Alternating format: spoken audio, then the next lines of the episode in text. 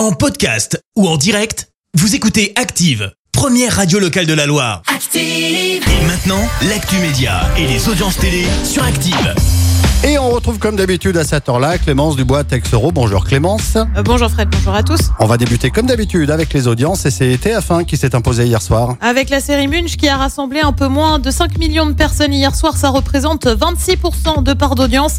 Là derrière, on retrouve M6 et le meilleur pâtissier. France 2 complète le podium avec envoyé spécial. Le CSA a saisi suite à un épisode de Plus belle la vie. Mais oui, ça remonte au 28 avril dernier. Une scène diffusée dans la série de France 3 avait particulièrement choqué les téléspectateurs, celle d'un viol, décision prise par la production pour, je cite, briser le tabou qui entoure les violences sexuelles masculines. Tu l'as compris, la victime est donc un homme.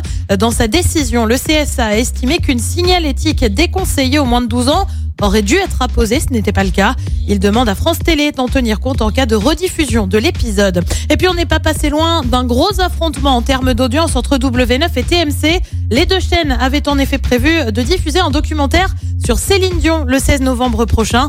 Finalement, l'une des deux chaînes rétropédale W9 renonce à diffuser le documentaire et privilégiera, privilégiera pardon, plutôt un autre docu sur Harry et Meghan Markle. C'est pas tout à fait pareil quand même. Allez, le programme ce soir, c'est quoi? Et bien sur TF1, comme tous les vendredis, c'est Danse avec les stars. Sur France 2, on retrouve Corinne Maziero avec Capitaine Marlowe, une série aussi sur M6 avec NCIS. Et puis sur France 3, c'est le Da Vinci Code et c'est à partir de 21h05. Merci beaucoup Clémence, on se retrouve tout à l'heure, 10h, et ce sera pour l'actu. Avant de retrouver les détournements, voici Maneskin sur Active. Merci, vous avez écouté Active Radio, la première radio locale de la Loire. Active.